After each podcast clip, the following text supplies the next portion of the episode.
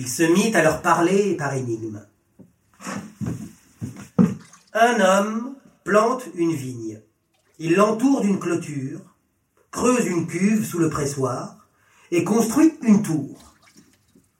Puis, il confie la vigne à des métayers et part en voyage. L'heure venue, il envoie un serviteur aux métayers pour qu'il lui remette sa part des fruits de la vigne. Mais eux s'emparent de lui, le rouent de coups et le renvoient les mains vides. Il leur envoie un autre serviteur. Celui-là, il le frappe à la tête et l'outrage. Il en envoie encore un autre qu'il tue. Et encore d'autres qu'il roue de coups ou tue. Il ne reste que son fils, son aimé.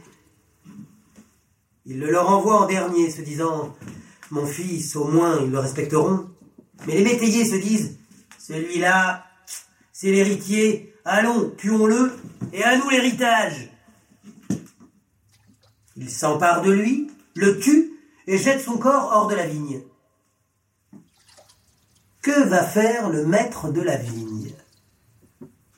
Il viendra en personne, il tuera les métayers, et il confiera la vigne à d'autres. N'avez-vous pas lu cela dans l'Écriture?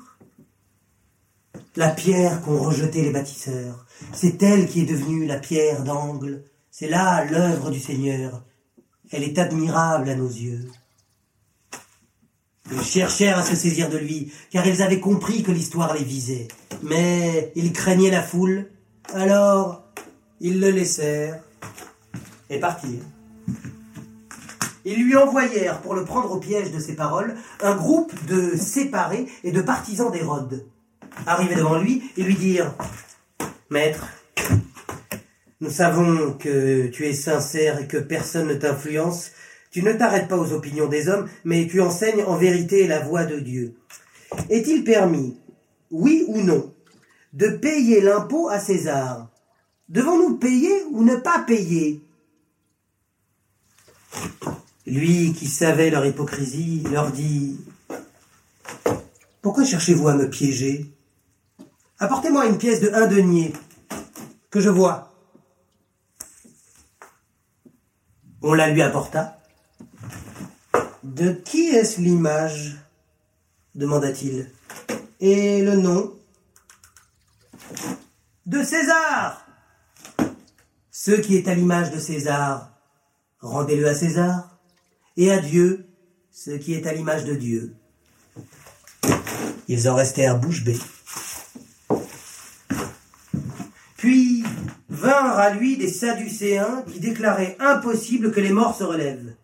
Ils lui posèrent cette question. Maître, Moïse a écrit pour nous, si un homme meurt en laissant derrière lui une femme mais pas d'enfant, que son frère prenne la femme et donne une descendance à son frère. Or, voici sept frères.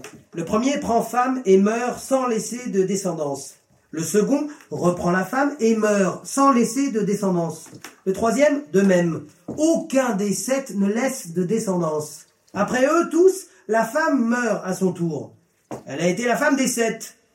Quand ils se relèveront, de qui sera-t-elle la femme?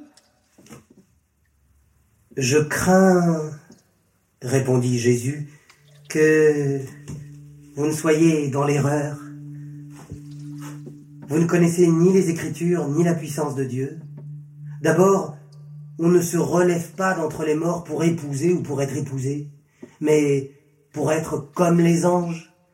Quant au fait que les morts puissent se relever, n'avez-vous pas lu dans le livre de Moïse, au moment du buisson ardent, ce que Dieu lui a dit Je suis le Dieu d'Abraham, d'Isaac et de Jacob. Il n'est pas le Dieu des morts, mais celui des vivants. Décidément, vous êtes dans l'erreur. Un lettré s'approcha. Il avait entendu la discussion et la réponse habile de Jésus. Il lui posa la question.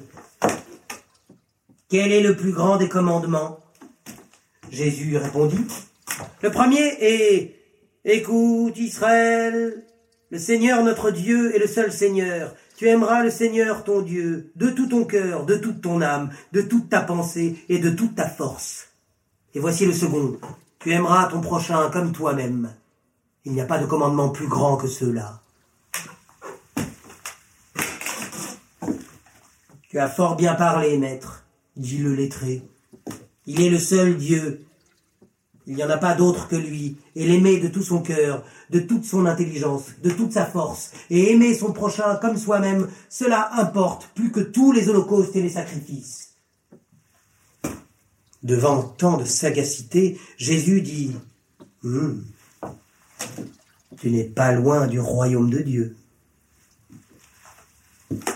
Et personne n'osa plus lui poser de questions.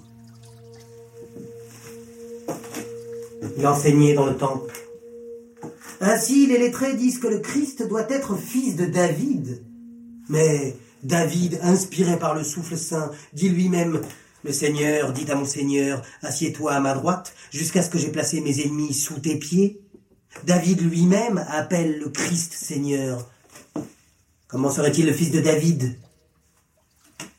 La foule nombreuse l'écoutait avec plaisir. Ouvrez les yeux, enseignait-il encore. Méfiez-vous des lettrés qui aiment se pavaner dans leurs robes, faire de grands saluts en public, tenir les premiers rangs à la synagogue et les places d'honneur dans les banquets, dévorer le bien des veuves et prier longuement en se faisant remarquer. Leur condamnation sera terrible. Assis devant la salle du trésor, il observait les gens qui jetaient des pièces de bronze dans les troncs.